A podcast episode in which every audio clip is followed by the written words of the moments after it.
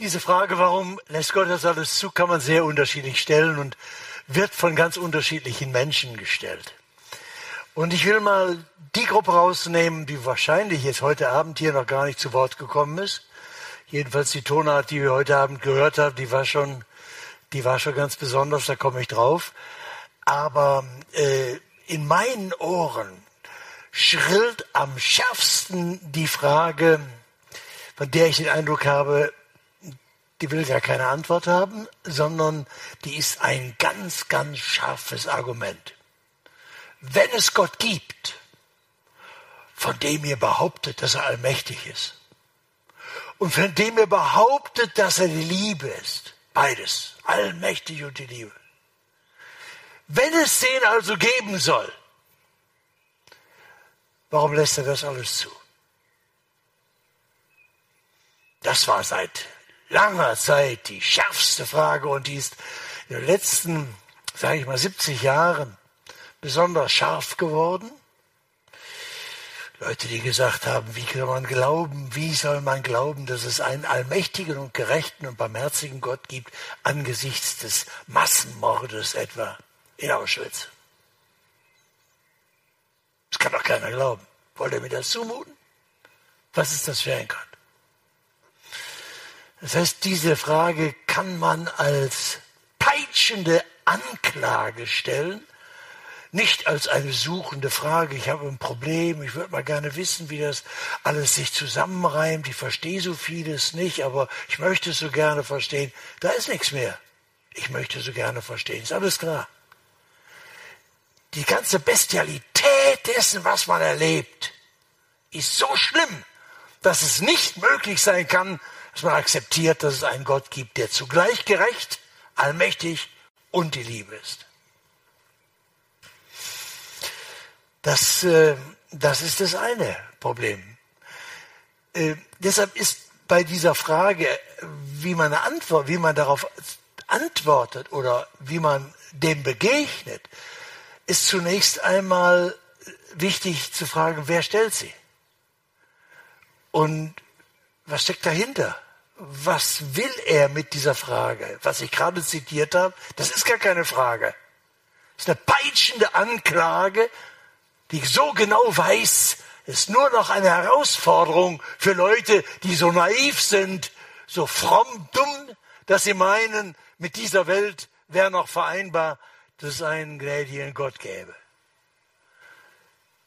Aber es gibt natürlich auch andere, auch andere Fragen wirklich aus, aus der Not schreien, die Schmerzen groß sind. Ich möchte euch sehr empfehlen, die Bibel zu lesen. Auch unter diesem Gesichtspunkt eines der zentralen Bücher in der Bibel ist das Buch Hiob. Und das geht eigentlich nur um diese Frage, wo ein Mann, der mit Gott gelebt hat, so tief ins Leid geführt, das völlig sinnlos ist für ihn. Wo es auch im ganzen Buch des Hiob nicht eine Erklärung gibt dafür, warum das so ist, dass das irgendwie gut ist und sinnvoll. Und der schreit und Gott verflucht.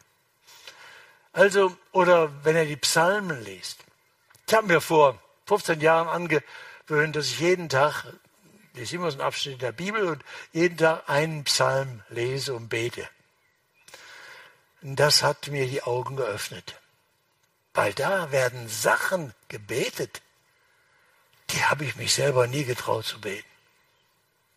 Da hat Gott angeschrien, angeklagt. Dann nehme ich manchmal diese Worte. Und da steht zum Beispiel im Psalm 22 dieser Satz, mein Gott, mein Gott, warum hast du mich verlassen? Und manchmal ist das Elend und das Leid so groß, dass man nicht mehr die Kraft hat, eigene Worte zu formulieren. Und dann nimmt man andere, leiht sich die. Und so macht es Jesus, als sie ihn zu Tode, zu Tode foltern und er am Kreuz hängt. Da lesen wir in den Berichten, dass er schreit, mein Gott, mein Gott, warum hast du mich verlassen? Das heißt, er betet den Psalm des Gottverlassenen, Psalm 22. Er hat nicht einmal mehr die Kraft, eine eigene Formulierung zu beten. Er schreit das Warum raus. Und Viktor hat es vorhin gesagt. Da war keine Antwort. Am Kreuz war keine Antwort. Er schrie und er stirbt. Mein Gott, mein Gott, warum hast du mich verlassen? Das heißt, das ist doch mal äh, schon mal interessant, dass dieser Jesus, von dem wir in diesen Tagen ja immer wieder reden werden und wollen, der ist auf jeden Fall an der Seite derer, die in Not und Verzweiflung schreien. Deshalb haben erstens alle die, die sagen, so dürfte man nicht schreien. Warum dürfte man nicht fragen? Und wenn man fromm wäre und, und, und Gott glaubte, dann müsste man das alles ertragen und irgendwie schon in Gelassenheit nehmen. Wer einen Blick in die Bibel liest und Jesus kennenlernt, der lernt kennen. Den Schwachsinn würde Jesus nicht sagen. Jeder, der im Leid ist, der betroffen ist, der nicht nur darüber rumfaselt als Zuschauer, weil er aus irgendeinem Elend im Fernsehen sieht, ist ja schlimm genug, aber selber geht es ihm wunderbar. Wer dann so Fragen stellt, wie kann Gott sowas alles zulassen, das ist ja eine Zuschauerfrage. Wer betroffen ist, wer verletzt ist, wer keine Antwort mehr weiß, wer die Schmerzen nicht mehr aushält, die schlimmsten Schmerzen sind ja nicht die eigenen Schmerzen, die man erträgt, sondern die Schmerzen, die man zum Beispiel für seine Kinder erleidet, denen man helfen möchte und man weiß nicht wie. Ne? Man darf schreien. So, und deshalb möchte ich auch heute mit euch einen kurzen Bericht lesen von diesem Jesus. Was dieser Bericht führt genau in dieses Problem dieser Frage rein. Aber ich traue Jesus zu, dass er uns auf diese schwierige, komplexe Frage etwas Hilfreiches zeigt, weil er am Schluss seines Lebens bewiesen hat, dass man diese Frage zulassen muss. Warum hast du mich verlassen? Was ich euch äh, heute nahebringen will, steht im Johannesevangelium Kapitel 9, ich sage Seite 123, ungefähr, plus minus, im Neuen Testament, für die, ich wiederhole mich gerne, weil das ist die Mutter des, der Weisheit, ist die Wiederholung. Glaubt nicht meinen Worten, sondern prüft selber nach, was ich sage, am Bibeltext. Nehmt eure Bibel, wenn ihr keine habt, kauft euch eine. Wenn ihr kein Geld habt, wird euch geschenkt. Lest das nach. Johannes Evangelium, Kapitel 9, nur die ersten sieben Sätze sind der Text. Ich lese das einfach mal. Jesus ging vorüber, das war Jerusalem, und sah einen Menschen, der blind geboren war. Und seine Jünger, also seine Schüler, die mit ihm gingen, fragten ihn und sprachen, Meister, wer hat gesündigt? Dieser oder seine Eltern, dass er blind geboren ist? Wie kommen die auf die Frage? Wer stellt die Frage? Das Erste, wer stellt die Frage? Der Blinde stellt die Frage nicht. Er hätte sie stellen können. Warum lässt Gott das zu? Warum das? Was habe ich gemacht, dass ich blind geboren bin? Und dass ich unfähig bin, mich anders zu ernähren, als hier zu betteln. Er schreit nicht. Auch seine Familie schreit nicht. Die hätte vielleicht viel Grund, auch bei der ganzen Not. Wer stellt die Frage? Die Frage, warum ist das hier so? Wer hat denn gesündigt? Er oder seine Eltern stellen die Passanten, die Zuschauer. Die Leute, die mit Jesus da vorbeigehen, die das da so sehen. Es ist eine Zuschauerfrage. Und interessanterweise, was fragen sie? Ihre Frage, wer hat denn gesündigt? Er oder seine Eltern? Setzt voraus, was ganz, ganz viele Menschen glauben.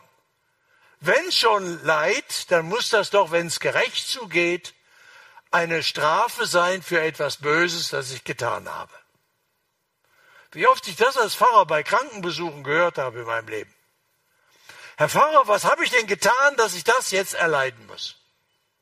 Ich habe das noch nie von jemandem gehört, der aus dem Urlaub zurückgekommen ist und gesagt hat, wir hatten drei Wochen tollen Urlaub auf Gran Canaria. Womit habe ich das verdient? Ich gottloser Hund. Wie kann Gott sowas zulassen, dass ich einen so schönen Urlaub erlebe?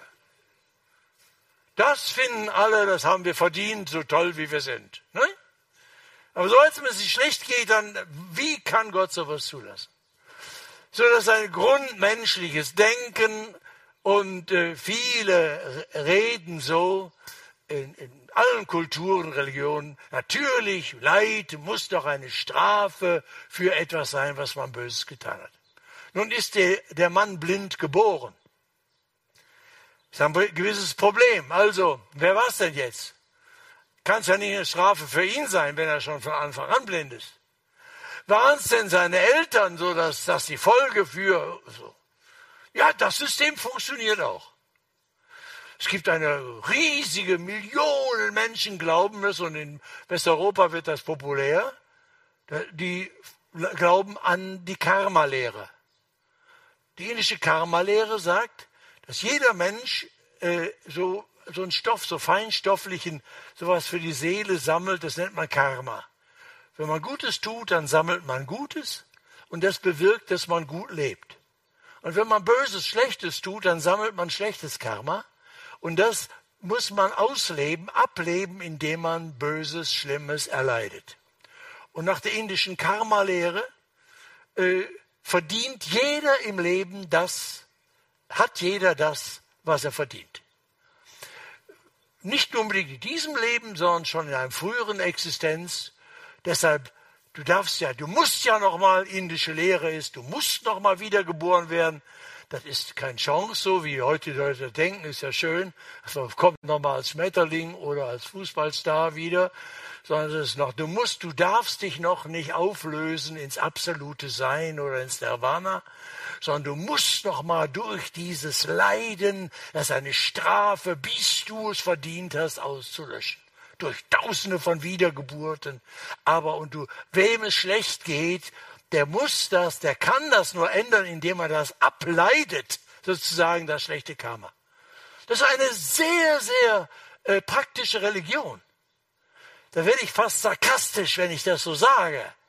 Denn das führt dazu, ich war in Indien, hab das gesehen, wie neben den Glaspalästen von Bangalore, wo die Milliarden verdient werden im IT-Geschäft, die Drecks- und Elendshütten sind, wo Millionen, Tausende und Abertausende im Elend verkommen. Und das geht gut miteinander. Es gibt nirgendwo so viel reiche Milliardäre wie dort in einem Land, in dem es so viele Milli Millionen von, von Elenden gibt. Und es geht miteinander, weil jeder erleidet ja das, was er verdient hat.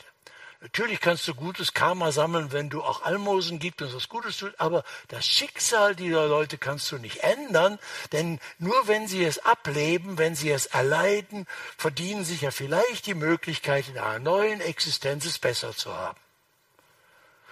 Und das steckt hinter dieser tiefen Frage nach dem Warum. Ja, es muss doch irgendwo eine Ursache haben, so damit wir uns beruhigt zurücklehnen können. Es hat alles seine Ursache und du musst dich auch von dem Leid der anderen Menschen nicht zu sehr beunruhigen lassen in deinem eigenen Glücksgenuss. Und da haben wir ein tiefes Interesse, ungestört unser Leben zu genießen.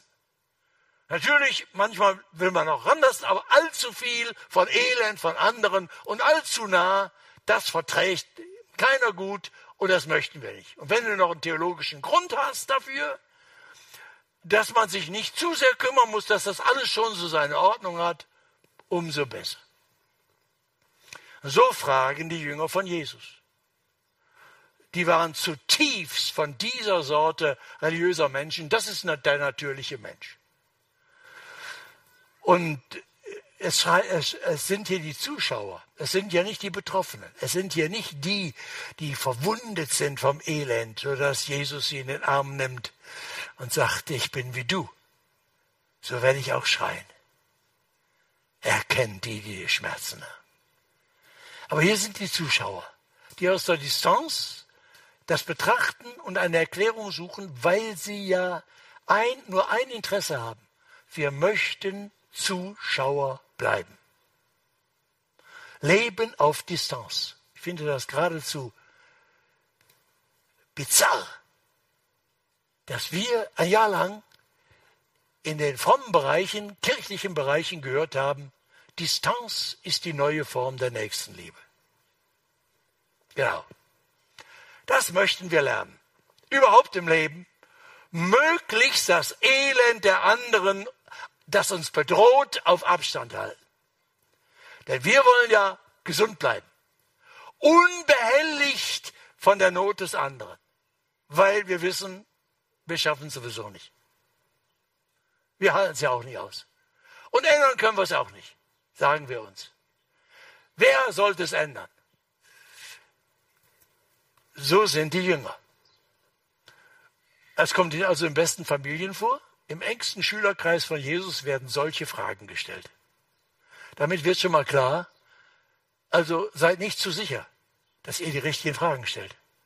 Es könnte sein, dass wir genauso bescheuert, so dumm, so töricht, so selbstgerecht, so religiös egoistisch die Frage stellen. Wir wollen eine Erklärung, damit wir in Ruhe ungestört leben können. Auf Distanz als Zuschauer. Wie reagiert Jesus? Das ist jetzt interessant. Ich lese weiter. Also die Fragen, Meister, wer hat gesündigt, dieser oder seine Eltern, dass er blind geboren ist? Jesus antwortete, es hat weder dieser gesündigt noch seine Eltern, sondern es sollen die Werke Gottes offenbar werden an ihm. Wir müssen die Werke dessen wirken, der mich gesandt hat, solange es Tag ist. Es kommt die Nacht, da niemand wirken kann. Solange ich in der Welt bin, bin ich das Licht der Welt.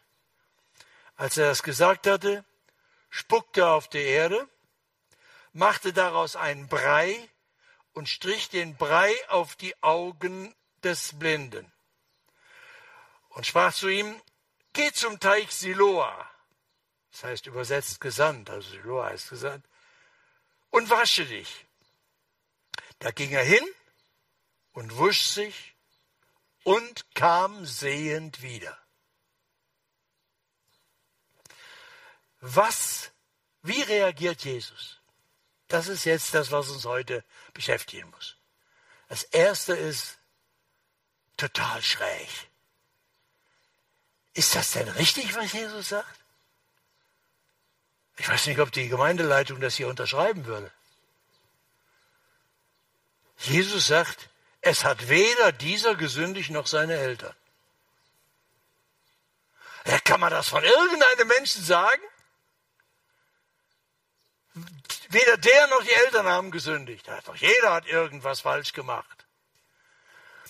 Ach, das, das begreift jeder, der die Bibel liest und Evangelien liest, der weiß, dass Jesus das nicht gemeint hat. Jesus hat mal in aller Schärfe gesagt, aus dem Herzen des Menschen, zwar jedes Menschen, kommen böse Gedanken, Hass, Habgier, Ehebruch, Mord, aus jedem. Was ist das, dass er sagt, die haben nicht gesündigt, die sind sündlose Menschen? Nein, er will sagen, die, das ist hier überhaupt nicht die Frage. Darum geht's hier überhaupt nicht. Selbstverständlich, sagt die Bibel, dass Leid in der Welt, Krankheit und Gewalt und zerstörtes Leben eine Folge dessen ist, dass diese Welt nicht mehr in dem Zustand ist wie am Anfang in der Schöpfung, als Gott sagte, siehe, es ist sehr gut. Es ist die Welt, die den Riss hat, der Rebellion des Menschen gegen Gott. Wir wollen sein wie Gott, die den Gott vergessen haben, den Rücken gekehrt haben. Und dieser Riss geht durch Geschichte und Natur. Tiefes Leid ist da. In der neuen Welt Gottes wird Krankheit, Leid, Schmerzensschreie, Tod und Sterben nicht mehr sein. Also, natürlich könnte Jesus hier erklären, was er an anderer Stelle natürlich erklärt, dass Sünde das Grundproblem ist. Wir haben gestern darüber gesprochen, in einer anderen Geschichte, einige Kapitel zuvor, hat Jesus sehr deutlich darüber geredet. Hier sagt er nicht, es gibt keine, es gibt keine sündlose Menschen, sondern er sagt, das ist hier nicht die Frage. Er erlaubt nicht, dass Schuld und Leid, also Sünde und Krankheit etwa, als Schuld und Strafe aufgerechnet werden. Und wer das tut, tut Unrecht. Das erlaubt Jesus nicht. Wird schon was dran sein, sagen die Leute. Was hat er wohl angestellt? Das ist das heidnische Denken derer, die meinen, es muss irgendwie immer die Strafe geben für das Unrecht, das du getan hast. Es hat weder dieser gesündigt noch seine Eltern. Das heißt, Jesus streicht diese Erklärungsfrage, warum lässt Gott das zu, die streicht er einfach durch und beantwortet sie nicht. Was sagt er denn? Er sagt, sondern es sollen die Werke Gottes offenbar werden an ihm. Er schaut auf den Menschen im Leid und sagt, die Situation schreit nur nach einem, dass an diesem Menschen jetzt Gottes Wirken sichtbar wird, erkennbar wird.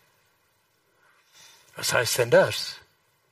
Er fährt das, er sagt nochmal, ich komme dann gleich auf die anderen Sätze, er selber tut dann was. Und was er da tut, ist ziemlich ekelhaft. Ehrlich. Ich mag mir das gar nicht so zu deutlich vorstellen. Jesus ist auch nicht besonders religiös. Ne? Jesus spuckt in Dreck, macht Matsche und schmiert das auf die Augen. Bäh. Und dann sagt er, gut, der war geübt, seinen Weg zu finden, auch durch Jerusalem, auch als Blinder. Geh runter zum Teich Siloa. In Jerusalem war es ein ganz kleiner Teich.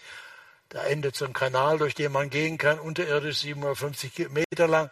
Ist hochspannend für Touristen, wenn man da mal äh, drin war. Ja, ganz kleiner Teich. Der geht, wäscht sich den Dreck ab und kommt zurück und sieht. Steht einfach so da. Ich meine, das Kapitel geht weiter. Es gibt nachher Zoff darum, der kriegt Schwierigkeiten. Ich äh, empfehle das mal weiterzulesen. Aber das, was danach kommt, das soll uns heute Abend gar nicht beschäftigen. Wir, Jesus sagt, die Werke Gottes sollen an ihm offenbar werden. Und dann tut er es. Er sagt, wir müssen wirken, wir müssen was tun, solange es Tag ist. Und dann tut er es. Aber warum macht er so? Wenn ihr die Bibel lest, dann werdet ihr merken, dass er viele Menschen geheilt hat, auch Blinde, oft mit einem Wort.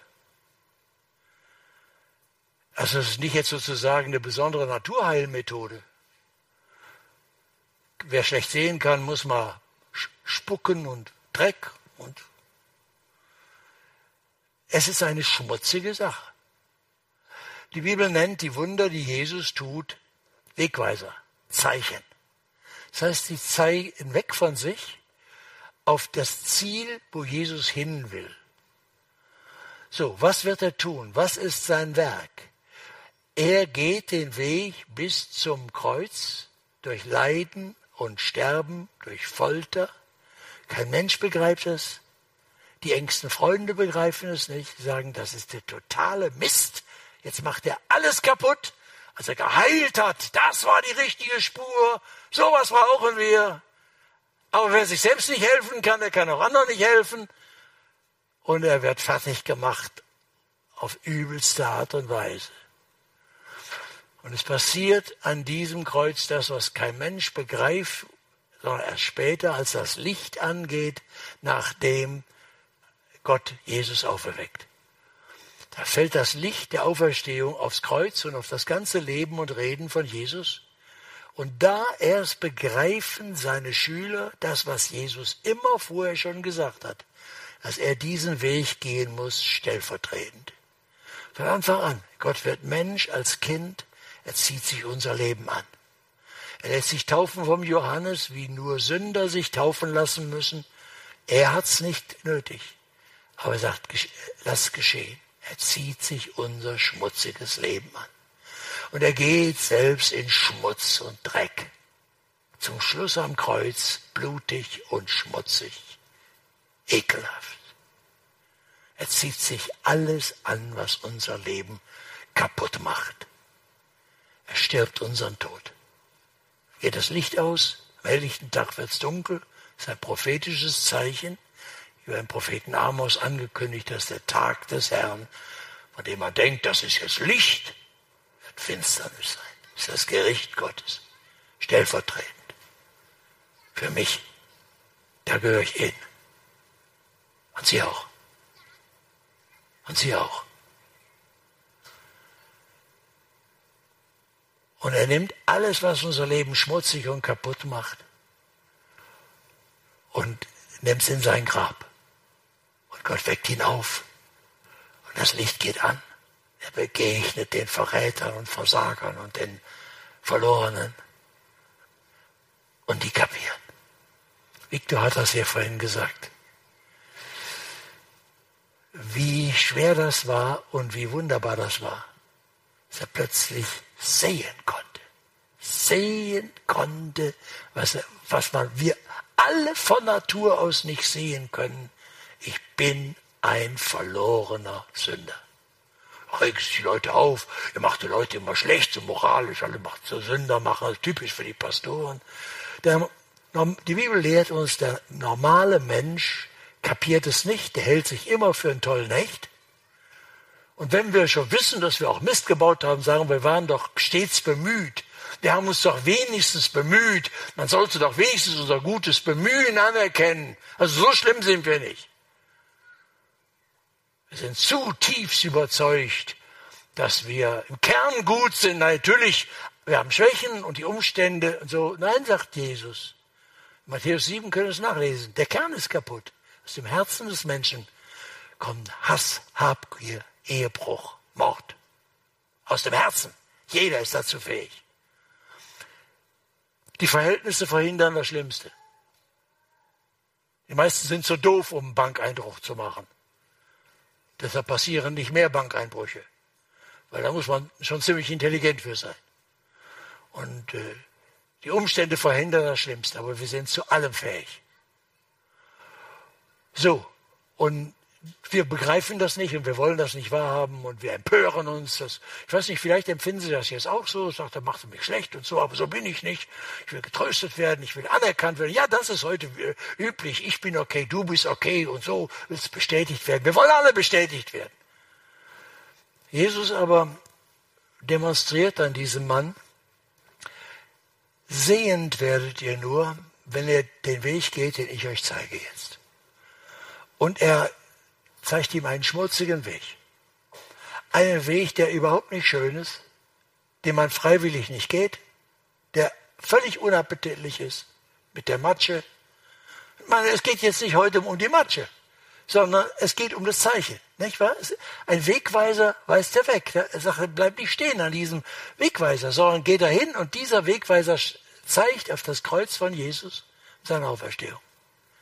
Sag, pass auf, das werde ich tun. Es geht darum, nichts zu erklären, warum, warum das alles irgendwie seine Ordnung hat, sondern ich will die Werke Gottes an dir tun und die sollen sichtbar werden.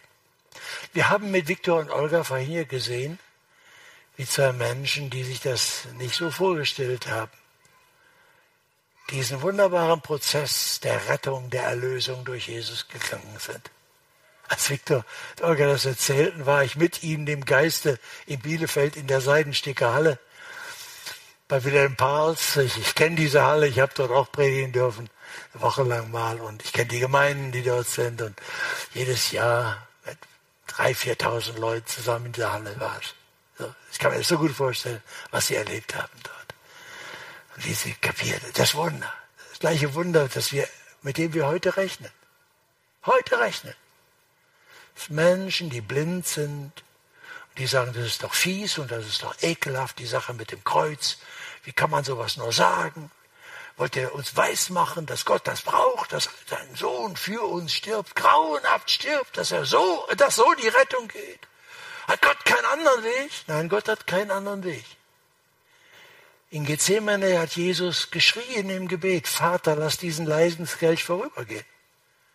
Er hat an den allmächtigen Gott appelliert. Du wirst doch einen anderen Weg haben. Als diesen schrecklichen Weg zum, durch Leiden zum Kreuz. Der Vater sagt nein. Und Jesus sagt ja. Und geht den Weg. Und diese schmutzige Beispielgeschichte, die er mit dem Blinden macht, weist darauf hin. Dreck, Matsche auf, auf die Augen. Geh wasch dich. Er geht den Weg, den Jesus weist, obwohl er eine Zumutung war. Er vertraut dem Wort, das Jesus sagt. Und er kommt sehend zurück. Das tut er. Das tut er. Und das wünschen wir uns für heute Abend, dass dieses Wunder passiert. Das kann keiner von uns machen, das kann ich nicht bewirken. Das hängt nicht von unserem Bemühen ab, aber Jesus schenkt das jedem, der sich öffnet und sagt, Herr, ich komme zu dir mit meinen dummen Fragen, mit meinen unpassenden Fragen, weil ich immer Erklärung will, um mich selber aus dem Schneider zu bringen, als Zuschauer zu halten. Ich bin's nie gewesen, ich will ja nur eine Erklärung, um irgendwie damit zurechtzukommen, damit ich nicht diese schmerzhaften offenen Fragen habe. Und Jesus sagt, ist nicht so wichtig, dass alle deine Fragen beantwortet sind. Man kann in dieser Welt mit vielen Schmerzen getrost mit ein paar offenen, schmerzhaften Fragen, Fragen lesen, leben. Das möchte ich gleich sagen. Vielleicht ist das zu hart. Glaubt nur ja nicht, wenn ihr Jesus nachfolgt, dass er alle eure Fragen beantworten wird. Das ist die Bilanz meines Lebens, gerade bei diesem Punkt. Ich habe Not der Welt und Elend dieser Welt gesehen. Vor im Hunger sterbende Kinder, denen ich nicht helfen konnte in Afrika im Flüchtlingscamp. Ich habe furchtbare Erfahrungen. Ich war Jugendpfarrer, bin an den Sterbebetten von jungen Leuten gestanden und an ihren Gräbern, die ich beerdigen musste. Ich habe in meinem Leben gelernt, dass es keine billigen Antworten gibt. Aber ich will euch auch sagen, in den tiefsten Stellen der Not habe ich wie nie sonst in meinem Leben die Gegenwart des gekreuzigten und auferstandenen Jesus erlebt. Aber er hat meine Fragen nicht beruhigend beantwortet, damit ich Zuschauer bleiben konnte. Hat auch in meinem Leben etwas getan, was er im Leben dieser Leute tut. Da komme ich jetzt gleich zu. Aber erstmal tut Jesus es selber. Die Werke Gottes sollten offenbar werden, sagt er. Die Werke Gottes sollen offenbar werden. Und das Werk Gottes kommt zum Zuge, wenn ein Mensch zu Jesus findet und das Kreuz kommt und sagt, ich höre jetzt endlich auf, mich rauszureden um einen heißen Brei zu reden, alles schön zu reden, mich zu entschuldigen. Ich bekenne dir meine Sünde, ich kniee mich unter dein Kreuz, ich bitte dich, rette mich, begnadige mich, vergib mir meine Schuld. Und dann erfährt, wie die Augen aufgehen. Das ist schon das erste Wunder. Wenn die Augen aufgehen, du sehend wirst die ganze Verlorenheit. Aber diese Verlorenheit kannst du nur sehen durch im Kreuz von Jesus, wo du zugleich die ganze Retterliebe Gottes siehst. So sehr hat Gott die Welt geliebt, dass er seinen einen Sohn gab, damit alle, die dem glauben, nicht verloren gehen, sondern ewiges Leben haben. So sehr. Ein Blick aufs Kreuz werden wir sehend. Wir sehen unsere eigene Verlorenheit, dass wir alles kaputt gemacht haben Gott, von Gott getrennt, unser Leben zerrissen, menschliche Beziehungen zerstört. Das ist Sünde. Alles zerschnitten, zertrennt. Das geht uns unterm Kreuz, nur unterm Kreuz auf. Es geht nicht um die psychischen Schuldgefühle. Ich rede nicht darüber, wie ich bei Leuten, die Schuldgefühle haben, ein ruhiges Gewissen machen. Es geht nicht um Psychologie hier. Unser Problem ist, dass wir, ich weiß das doch in meinem Leben gut, dass wir gar keine Schuldgefühle haben dass wir selbstgerechte Betonklötze sind und uns rausreden aus allem Dreck, den wir angerichtet haben und immer noch eine Entschuldigung und eine Erklärung haben, warum alles nicht so schlimm ist. Es geht nicht um unsere Schuldgefühle, sondern es geht das, was unser Leben tatsächlich kaputt macht, unsere Gottesbeziehung, unsere Beziehung zu anderen Menschen und auch zu uns selber. Und es ist ein Wunder Gottes, ein Werk Gottes, wenn einem die Augen aufgeht und der von sich selbst geblendete und erblindete Mensch im Lichte der Liebe und Heiligkeit Gottes begreift. Ich bin ein verlorener Mensch, aber er ist der Retter. Und deshalb, das ist das Einzige, was es erträglich macht, dieses, diese Erkenntnis. Sonst müsste ich ja verzweifeln. Das Einzige, was es erkennt, äh, erträglich macht, ist, dass ich das Licht der Liebe Gottes zugleich mit dem Licht seiner Heiligkeit sehe. Meine Sünde, meine Verlorenheit wird aufgedeckt, aber noch größer und überstrahlt die Retterliebe, die sagt, ich habe dich schon immer geliebt. Ich wusste, wie du bist. Ich habe mich nicht vor dir geekelt. Du musstest keine Show abziehen, vor mir nicht. Aber endlich bist du jetzt ehrlich geworden. Kann man gar nicht ungenug im Leben anfangen. Aber ich sage euch auch, die alten Säcke, darf ich mir erlauben mit 80, von denen zu reden. Die 60-Jährigen, die 70-Jährigen, die 80-Jährigen, die in ihrer Selbstgerechtigkeit betonhart geworden sind, weil sie zu, natürlich sind sie zu feige geworden, nach einem gelebten, falsch gelebten Leben, nach einem falsch gelebten Leben jetzt zuzugestehen, zu sagen, Jahrzehnte verkehrt. Wer will das zugeben? Wer will das zugeben? Und deshalb lügen wir uns ins Grab und hoffen auf einen Pfarrer, der zum Schluss auch noch die Leute bei der Beerdigung belügt. Sind ja bisher auch nur gute Menschen gestorben. Auf keiner Beerdigung habe ich bisher gehört, das wären Gangster gewesen. Deshalb ist die Welt ja auch so schlecht, weil alle Guten sind bisher gestorben. Waren nur Gute. Die anderen leben scheint es noch. Aber so wollen wir es haben. Wir belügen uns selbst und wollen zum Schluss ins Grab gelogen werden und jeder denkt sich seinen Teil. Es weiß ja jeder, dass es gelogen ist. So.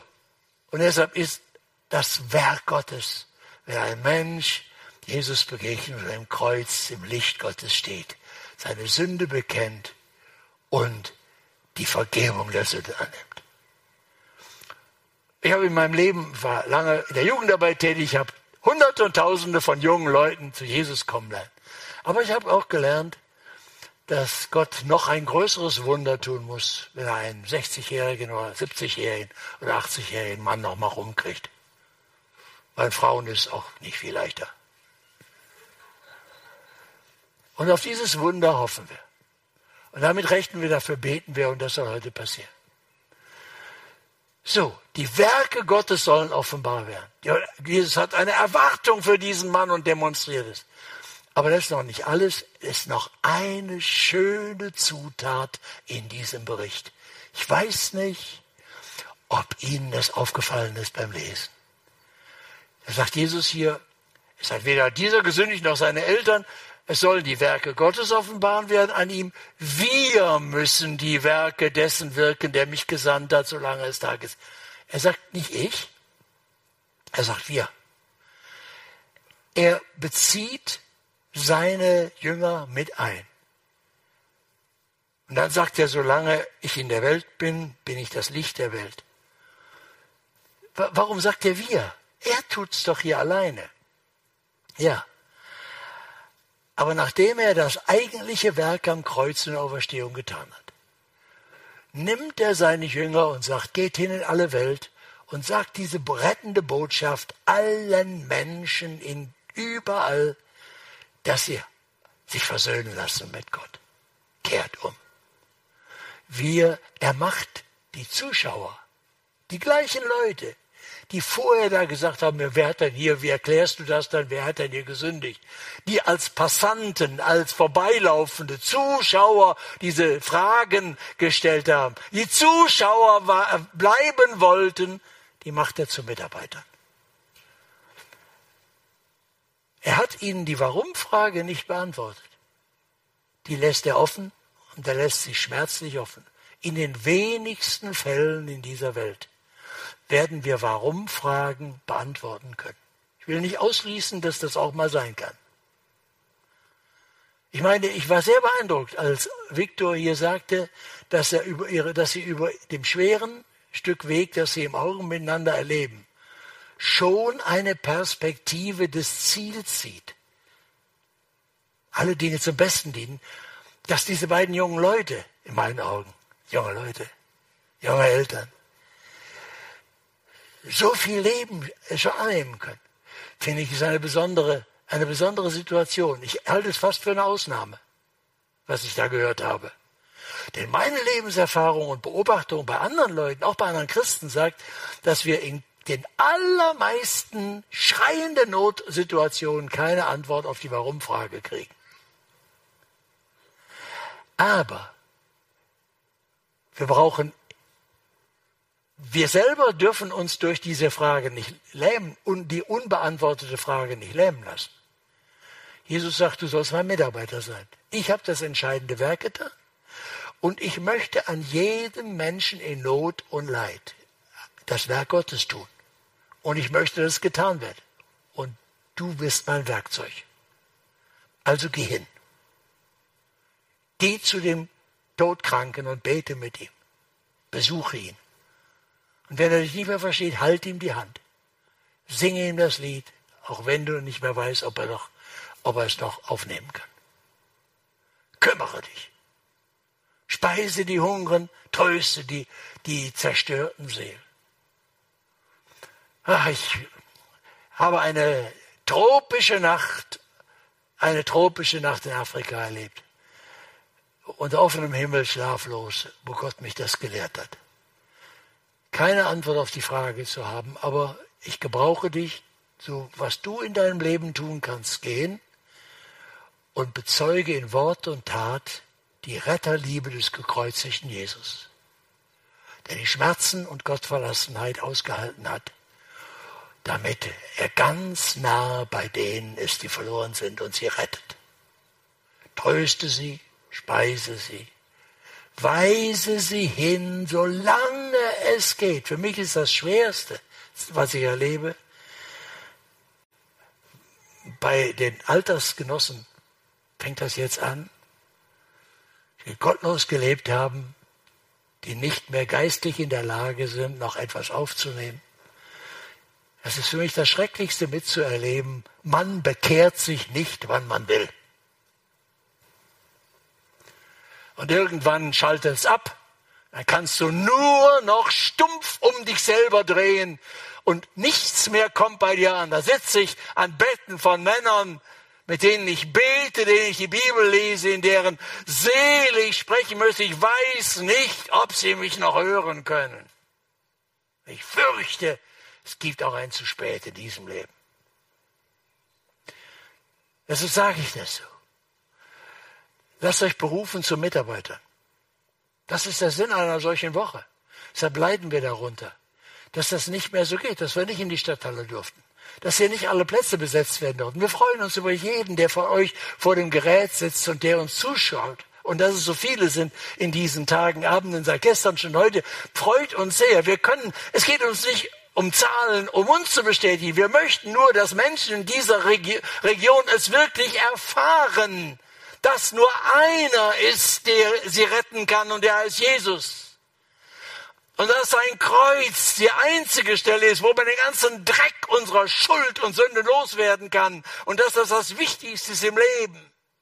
Wichtiger ist, als körperlich gesund zu werden. Und dass er uns auch trägt mit all unseren Lasten. Und wenn wir nicht wissen, wie es geht, er wird es wissen. Und wir denken oft, ich habe den Atem nicht mehr, ich schaff's nicht mehr. Herr, du wirst mich doch nicht überfordern. Wie ist Sterben? Wissen Sie, wie Sterben geht? Ich nicht. Aber ich bin bald dran. Und deshalb bete ich oft. Das Gebet einer Gräfin aus Thüringen die ein Flüchtlingskind war und Jesus kennenlernte. Und die betete, mein Gott, mein Gott, ich schrei, ich bete durch Christi Blut, mach's nur mit meinem Ende gut.